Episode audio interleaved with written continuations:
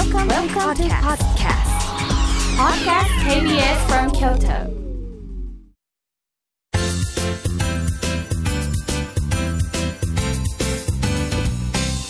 あつこの部屋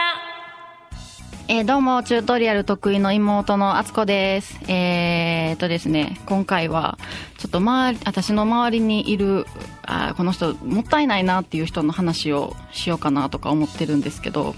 なんか、あのめっちゃかっこよくて、すごい話とかも面白いのに、ちょっとメールの文章がダサい人とかっているじゃないですか。で、ちょっとね、私そういう人が結構、まあ、苦手じゃないんですけど、あこの人もったいないなって思うことがちょっと最近多々あって、で、この前ね、ちょっとあの、私がある男性に、あの、まあ、怒り口調というか、何々やっといてっつったのに全然できてへんや、みたいなメールを送ったんですよ。ほんなら、相手から、あの、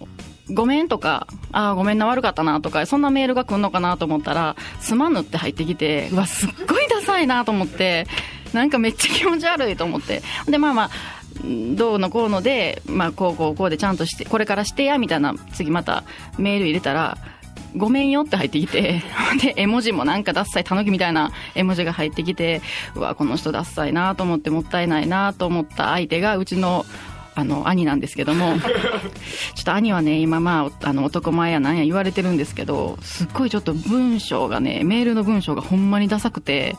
あの、いつかね、ちょっと兄に、あんたちょっとそのメールの文章はないでって言うだろうかな思ってるんですけど、多分、あの、本人、本気でそういうメールの文章を普段から使ってるんやと思うんで、まあ私の心の中だけでちょっと、あの、しまっとこうかなと思ってたことを今日ここで言わせてもらいました。えーちょっとお兄ちゃん、あの、ほんまにメールの文章がもう引くほどにダサいんで、あの、ソーダスとかも入ってきたことあるんで、それはちょっと気をつけた方がいいと思います。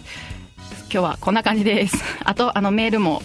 どんどん募集してるんで、えーアドレスは、えー、リアルアットマーク kbs.ne.jp です。あつこの部屋